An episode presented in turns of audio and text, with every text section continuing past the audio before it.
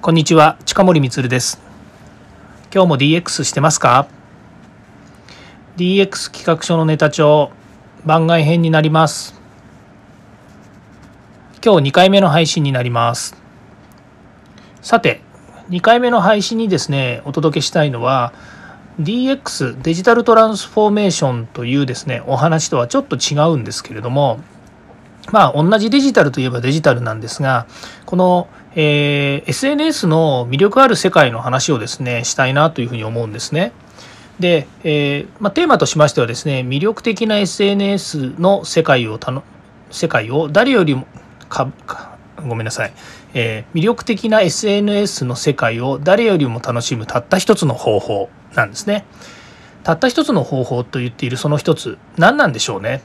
っていう話をしたいなというふうに思います。まあ、結論から言うとですね、まあ、結論聞いちゃうとですね、ああまあ聞かなくていいやって思われちゃっても困るんですけど、その方法は自ら自分が楽しめる、楽しむことなんですね。で、それは何かっていうとですね、えー、楽しむことは楽しむことなんですけど、プラスアルファで楽しむことが重要だってことになります。っていうのは、まあ僕ら僕らっていう言い方は誰を誰を対象にして僕らと言ってるかっていうとですねあのまあ40代50代60代ぐらいの人たちのことを言うんですけど、まあ、この人たちですね、まあ、統計が出てるんであれなんですけど SNS っていうと、まあ、どっちかっていうとあの、Facebook ですね。こういったものを使ってるんですね。で、SNS っていうのは、あの、ソーシャルネットワークサービスと言っていながらですね、例えばメールのようにですね、えっ、ー、と、チャット形式でやり取りをするとか、それからそこでニュースを見るだとか、自分の情報発信をするだとか、それから人の情報を読むだとかですね、それから、えー、コミュニティ、グループみたいな形にして、その中でいろんな活動をするためのマーケットプレイスみたいな感じに思えるかもしれないんですけど、まあ、今言っちゃいましたけど全部その通りなんですよね。で、えー、まあ、スマートフォン1台あればですねその世界に入っていけるわけだし、まあ、もちろんアカウントで登録してその、えー、アプリなりですねそのマーケットにマーケットって言わないのかな、まあ、いわゆるその SNS の中に入っていかなければいけないんですけど、まあ、例をとってみれば LINE だとか Twitter だとかえー、Facebook それから、えー、Instagram 今だと TikTok こういったものも全部 SNS として機能してるわけですね。でソーシャルネットワークサービスというからにはネットワーク。でこれは、えー、インターネットのネットっていうことを言ってるわけではなくてその人と人がつながる。人が何かを上げたものに対してまた別の人がそれを見てコメントしたり喜んだりシェアしたりとかっていうことがある、まあ、こういったですね、まあ、いわゆる、えー、連続的なえー、シェアするようなですね、まあ、シェアするようなというかシェアができるような、えー、まあ、バズれるようなですね仕組みのことを言っているわけなんですよね。で、まあ、これが何が魅力的かでそれを何で楽しめるのかっていうとですね、まあ、実は私の活動の一つでもあります、まあ、会社が一つの活動というか、まあ、会社の仕事があるんですけど多分 SNS がなかったらこんなに仕事の、まあ、マーケティングとかですね商品企画とかから何かイベントや、えー、行動を起こす実施することですよねこのことに対してチャレンジするっていうことが容易にできなかったんだと思うんですよね。で イベントのことを考えて言うとですね本当リアルなイベントをやってた時って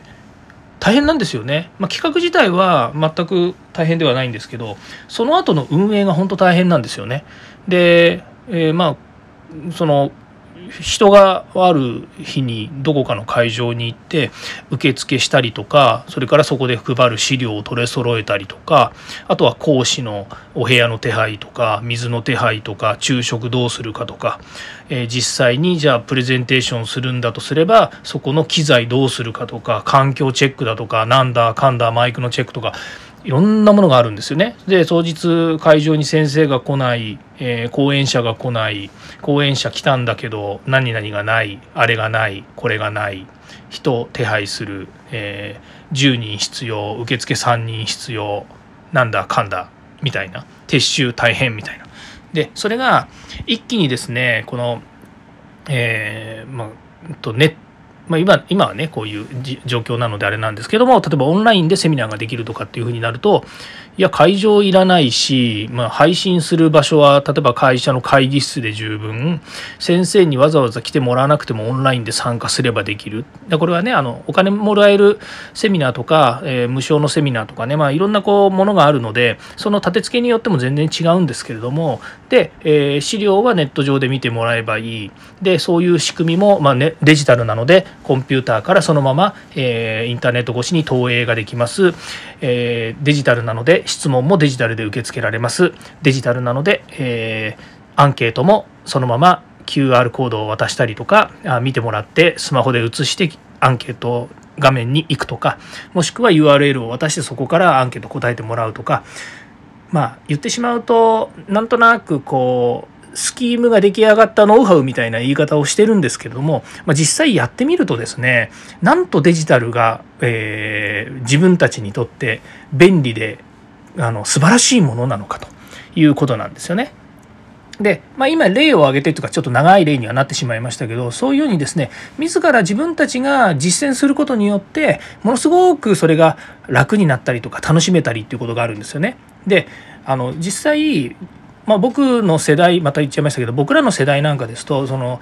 スマホばっかり見てるとかパソコンばっかり見てるとかって結構周りから何やってんの遊んでんじゃねえのとかって昔よく言われてたわけですよね。でパワーポイントで一生懸命あのスライドの資料を作ったりなんだりっていうことだって、まあ、昔はあのよくねあのそんなもんばっかりやってねえで外出て営業してこいみたいなことを言われたりとかもよくしてたんですよね。まあそりゃその通りだし、えー、何言ってんのよと資料もちゃんと作って出さなきゃお客さん納得してくれないんですよなんて言いながら頑張って作ってたんですけど今あのこの情報過多の世界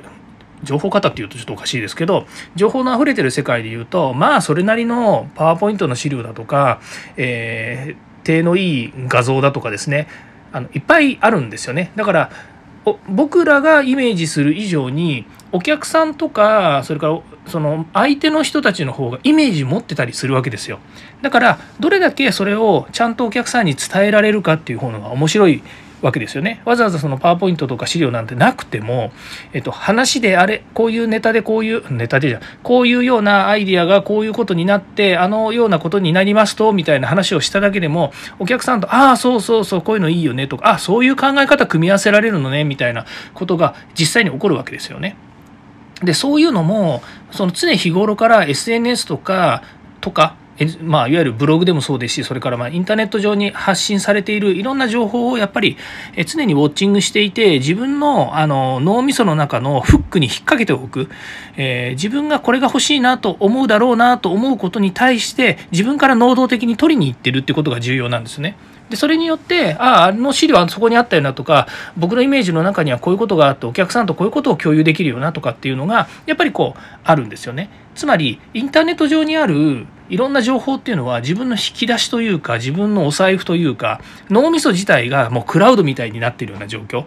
なんだか精神論みたいになってきちゃいましたけど、まあ、そのぐらいの話なんですね。それが、やっぱり自分から能動的に取りに行かないとなかなかないんですよね。で、さっきも言いましたように、バイアスがかかっている状態、え、インターネットはダメだとか、SNS は見続けちゃダメだとか、えー、子供たちがスマホを見てると、なんかバカになるだとかですね、まあ、そんなことを言ってる以上、言ってたりすると、なかなか自分が能動的に、自分がその、え、ー、と、